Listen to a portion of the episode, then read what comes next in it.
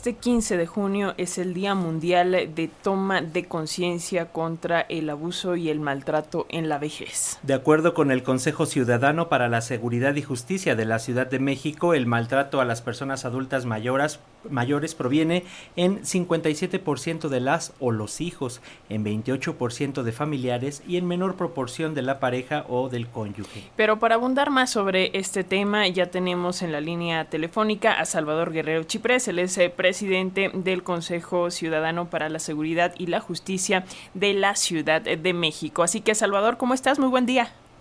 Buen día, Alexia Francisco. Efectivamente, nosotros acudimos como la comunidad entera, como las instituciones, como ustedes, pues a un esfuerzo convergente de atención ante el abandono y el maltrato, el maltrato al adulto mayor. Hoy es el Día Mundial de Toma de Conciencia al respecto.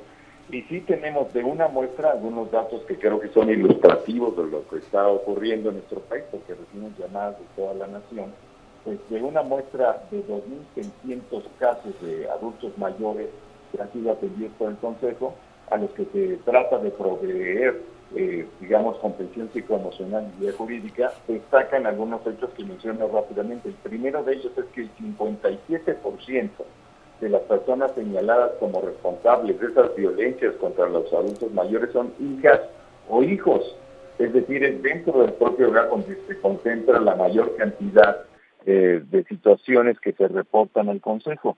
Y por otro lado, también señalar que con mucha frecuencia pues hay una especie de omisión directa de los encargados del, pues, del cuidado del adulto mayor de reportar alguna necesidad o reconocer los derechos del adulta o del adulto mayor.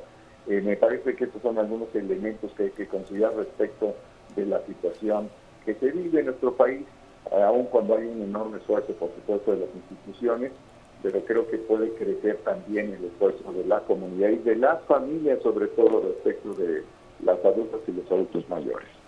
Sí, sin duda, Salvador. Y en este sentido, ¿tienen eh, ustedes algunos datos cuáles son esas formas de violencia que se ejercen contra ellas y ellos. Sabemos que puede venir desde el abandono, el desprecio, el menosprecio o incluso el abuso. Por ejemplo, lo que se da mucho ahora es quitarles este dinero que les llega de, la pensión para adultos mayores. En fin, ¿qué, nos puedes señalar de esto? Bueno, sí, tiene razón. Eh, empiezo por la segunda parte de tu pregunta. Si hay situaciones de despojo de inmuebles, si las, si las reportan los adultos y los adultos mayores, hay situaciones de robo, de amenazas respecto de la gestión de las tarjetas, eventualmente sí hay algunos casos. No es algo generalizado, pero sí se llega a presentar y los datos más específicos sobre los tipos de violencia son los siguientes. El 18% reporta violencia física emocional, 17% patrimonial y emocional, 17% física, emocional y patrimonial, 16% únicamente reporta eh, violencia emocional, 11% omisión de cuidados, 9% violencia patrimonial, que incluiría eh, lo que acabamos de mencionar, el poco de inmuebles, por ejemplo, y 15% física y patrimonial. Esos son algunos datos muy específicos de estos 2.600 casos que estamos aludiendo.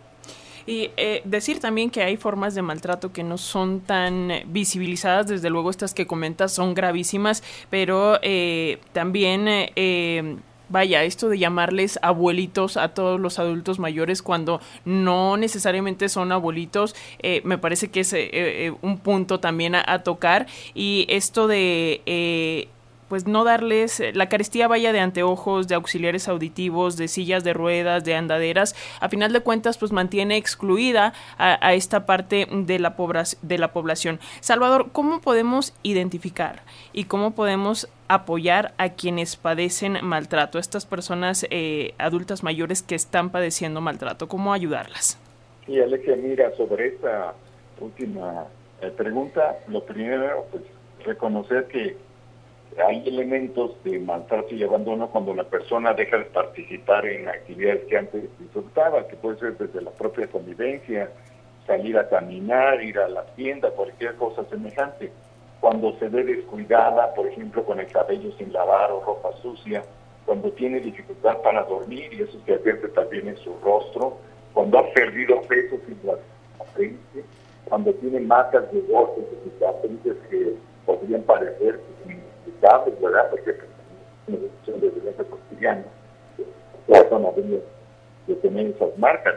Cuando carece, lo que les decía muy bien, porque algunos aparatos son necesarios para, para su bienestar, para su para, para, su cotidianidad, como son los anteojos, las andaderas, las sillas de ruedas, los audífonos, cuando registra eh, continuos pagos vencidos que no está solventando.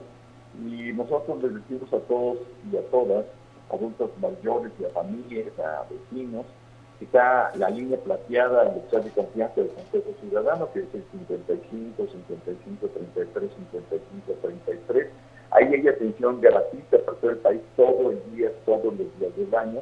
Tenemos una relación directa con las Procuradurías del DIF, con las autoridades para casos más críticos como la Fiscalía General de Justicia o la Secretaría de Seguridad Ciudadana, o con el Instituto del Envejecimiento Digno, que también es un importantísimo eh, instrumento, herramienta de colaboración para eh, separarnos, distanciarnos de las violencias contra los adultos y adultos mayores. Así es, pues es esta línea plateada que así le llaman en el Consejo Ciudadano El Salvador 55 55 33 55 33. ¿Cuál sería el llamado para que nosotros como sociedad, porque a final de cuentas, si tenemos esa suerte de ellos, llegaremos a su edad? Eh, ¿qué, ¿Qué tendríamos que estar planteando desde ahorita para apoyarles, como ya bien señalabas, pero también para que tomemos esta conciencia de que como te ves, me veré? Bueno, pues ahí tienes toda la razón mi mamá en paz descanse y yo platicábamos de eso. Decíamos, solo hay dos opciones en la vida, en el momento que tienes conciencia de tu fugacidad, ¿verdad? Que o envejeces o mueres. Entonces, ante la situación de la fugacidad de nuestra vida, de la evolución de las cosas y de cómo las concebimos en comunidad, es necesario que entendamos que la dignidad, que la integridad de las personas merece nuestra pues acompañamiento, respeto y cuidado y que todas y todas las personas, ojalá que todas y todas tengamos oportunidad de una ancianidad digna y sana, pues ahí podamos asumir que es un compromiso de todos, que en la medida de lo posible, eh, reconocer que somos contribuyentes de ese bienestar, pues es una oportunidad también que nos da la vida.